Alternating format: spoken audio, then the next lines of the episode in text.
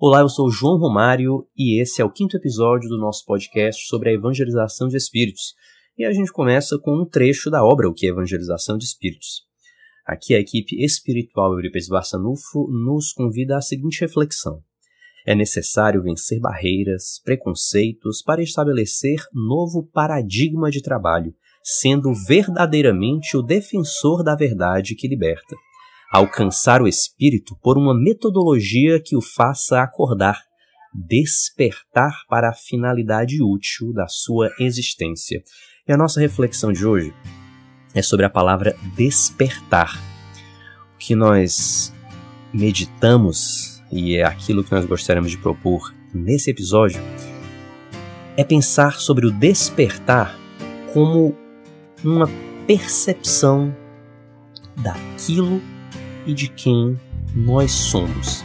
É perceber aquilo que nós trazemos conosco, as nossas potencialidades, as nossas capacidades, nossas habilidades. É perceber tudo aquilo que nós somos capazes de fazer, mas tão importante quanto isso é perceber que nós estamos imersos em algo muito maior do que nós mesmos. É tomar consciência desse poder mais amplo que para além de todas as nossas capacidades e potencialidades, de todas as nossas virtudes, é quem rege verdadeiramente as nossas vidas.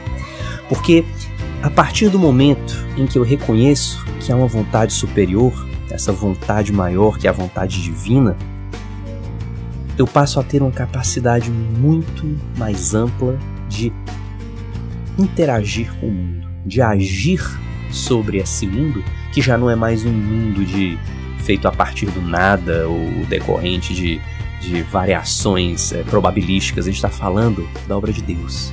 A gente está falando daquilo que dá sentido da forma mais profunda possível à nossa própria existência. E quando eu passo a não me julgar ilusoriamente autossuficiente, reconhecendo sim aquilo que eu sou capaz de fazer, mas lembrando que no fim das contas, quem manda é Deus, aí eu passo a ter um estímulo bem maior para encarar as instabilidades da vida, as variações. É porque na nossa vida, né, essa vida em que a gente está, ela é tão cheia de estímulos, ela é tão cheia de prêmios, ela é tão cheia de atrativos que é quase como se fosse um sonho. Um sonho aqueles gostosos dos quais a gente não tem vontade de acordar. E justamente por ser um sonho tão agradável, a gente precisa fazer força. A gente precisa se esforçar para despertar dele. Porque senão a gente acaba mergulhado, tomado pelas ilusões tão características, tão fortes desse mundo. As ilusões de que basta acordar, escovar os dentes, comer, dormir, trabalhar, ser reconhecido pelo que faz, quando no fim das contas tudo isso é só meio.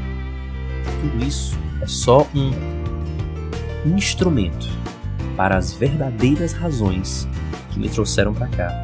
E se eu não me esforçar para permanecer desperto, eu permaneço dormindo, eu permaneço sonhando.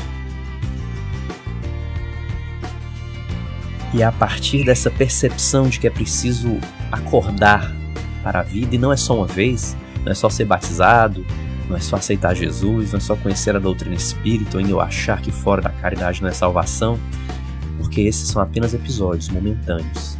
O despertar perene.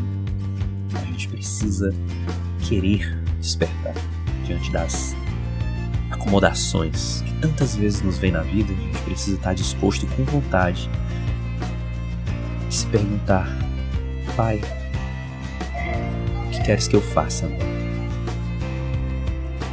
E a gente deixa a pergunta: Você está disposto a despertar?